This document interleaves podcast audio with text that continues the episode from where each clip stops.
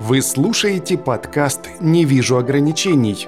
Незрячий взгляд на жизнь. Всем привет, у микрофона Андрей Долженко. И в этом выпуске, кстати, в десятом по счету, мы поговорим о том, как же я записываю подкасты. То есть, как выглядит этот процесс на практике. Эта тема возникла не на ровном месте. А некоторые слушатели задаются вопросом, а почему я так четко говорю, как будто читаю с листа? И тут же себя одергивают. Он же незрячий, инвалид по зрению, он не может читать текст глазами, хоть со смартфона, хоть с листа.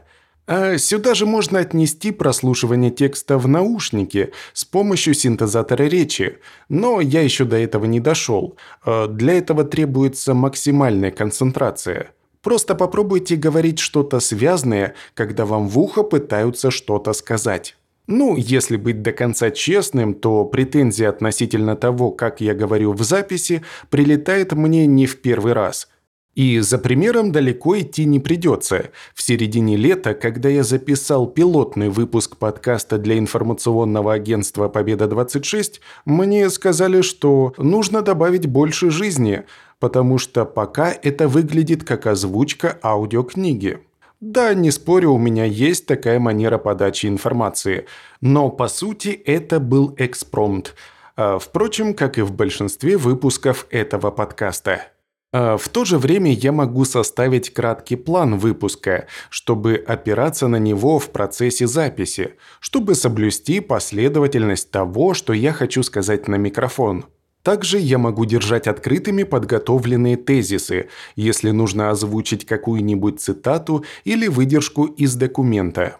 Да, получается, что у меня может быть шпаргалка, но она будет крайне лаконичная, и чтобы в нее заглянуть, мне придется остановить запись. Хотя нет, если писаться одним дублем, то все это попадет в запись.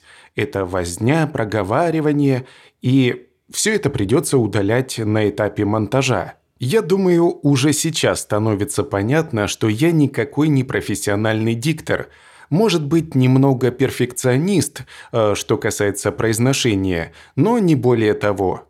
Да, когда я вот так записываюсь один на один с микрофоном, я могу переписывать одно и то же предложение по нескольку раз.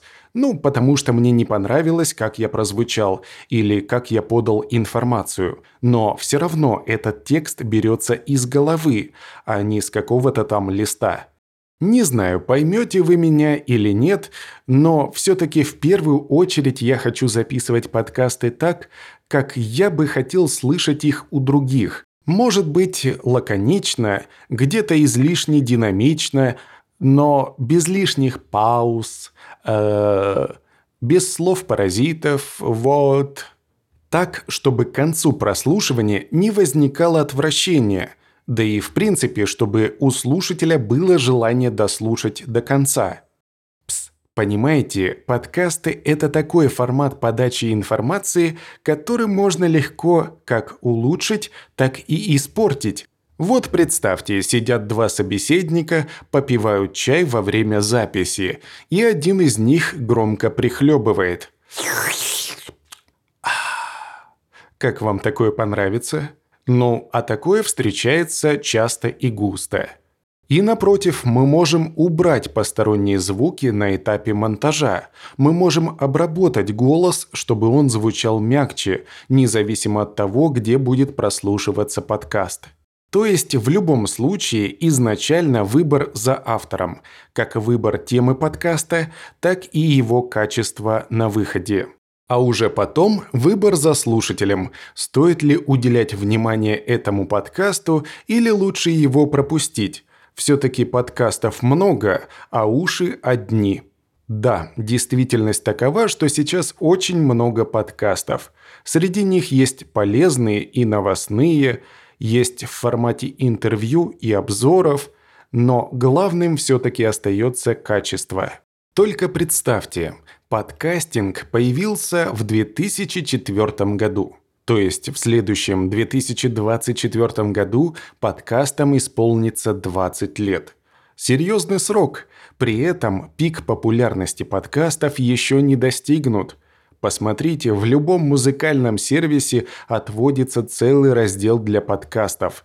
Это сейчас мы можем открыть приложение, нажать пальцем и услышать новый выпуск. А тогда подкасты распространялись посредством RSS-рассылки, да и скорость интернета оставляла желать лучшего. Иногда приходилось ждать целую ночь, чтобы скачать один файл – и все-таки по прошествию стольких лет одно остается неизменным – это подготовка подкаста, этап его создания. По сути, воплощение идеи в жизнь, или в нашем случае воплощение идеи в звуке. Не знаю у кого как, но у меня все начинается с плана тем для будущих выпусков. Обычно я стараюсь собрать минимум 5 тем, чтобы было из чего выбрать. Но опять же, я стараюсь выбирать такие темы, на которые я смогу хоть что-то сказать. Хотя элемент случайности всегда присутствует, например, как это было в выпуске «Творческая страничка», где прозвучали стихи. Ну вот захотелось э, записать что-то легкое, отойти от проблем инвалидности.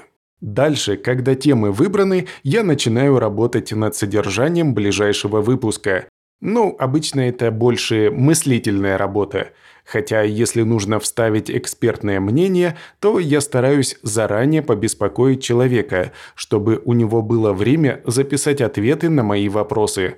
Да вот хотя бы взять последний выпуск о поддержке инвалидов, где Ирина Лукьянова дала исчерпывающую информацию относительно льгот по уплате налогов инвалидами. На все это требуется время, и не стоит думать, что если человек профессионал, он вам тут же ответит. Далее, когда я подготовился к записи, начинается основная часть марлезонского балета. То есть я сажусь за микрофон и начинаю говорить. Зачастую это импровизация, но если я составил план, то стараюсь его придерживаться. На этом этапе я открываю аудиоредактор, у меня установлена программа Audacity, и по нажатию клавиши с английской буквой R я начинаю запись. Тут стоит упомянуть, что мой личный антирекорд – это когда я записывал выпуск продолжительностью 7,5 минут целых 2 часа. Да, не всегда получается записаться с первого дубля – в воображении все ладно да складно, а когда садишься за микрофон, почему-то красноречие тебя покидает. Ну а по окончанию записи начинается не менее творческий и не менее продолжительный процесс монтажа, обработки и сведения аудиозаписи – Обычно на этом этапе можно удалить посторонние звуки, например, щелчки слюны, плямканье, громкие вдохи, а также вырезать э, чересчур затянувшиеся паузы. Ну и тут же происходит минимальная отстройка голоса. Я понимаю, что это лишь общая информация, но как это выглядит на практике, очень сложно описать. За компьютером я работаю как на слух, так и пытаюсь что-то рассмотреть на мониторе. А для этого у меня включена экранная лупа, которая увеличивает изображение на экране. А для того, чтобы слышать то, что находится на экране, у меня стоит программа экранного доступа, которая посредством синтезатора речи озвучивает текстовую информацию и элементы управления интерфейса. Ммм, видите, это даже на словах непросто. Что уж говорить про реальное положение вещей. А вы знаете, вполне возможно, что это одна из будущих тем для выпуска, где я бы попытался рассказать о том, как я работаю за компьютером, что использую, куда нажимаю и все в таком духе. Ну, а сегодня я попытался донести, как же я записываю подкасты, почему я так четко говорю, какие требования я предъявляю к себе как к подкастеру, и даже привел примерную последовательность действий в процессе создания очередного выпуска. Надеюсь, что у меня получилось не слишком занудно. Ах нет, тогда будем считать, что тема закрыта. Всего доброго, еще услышимся!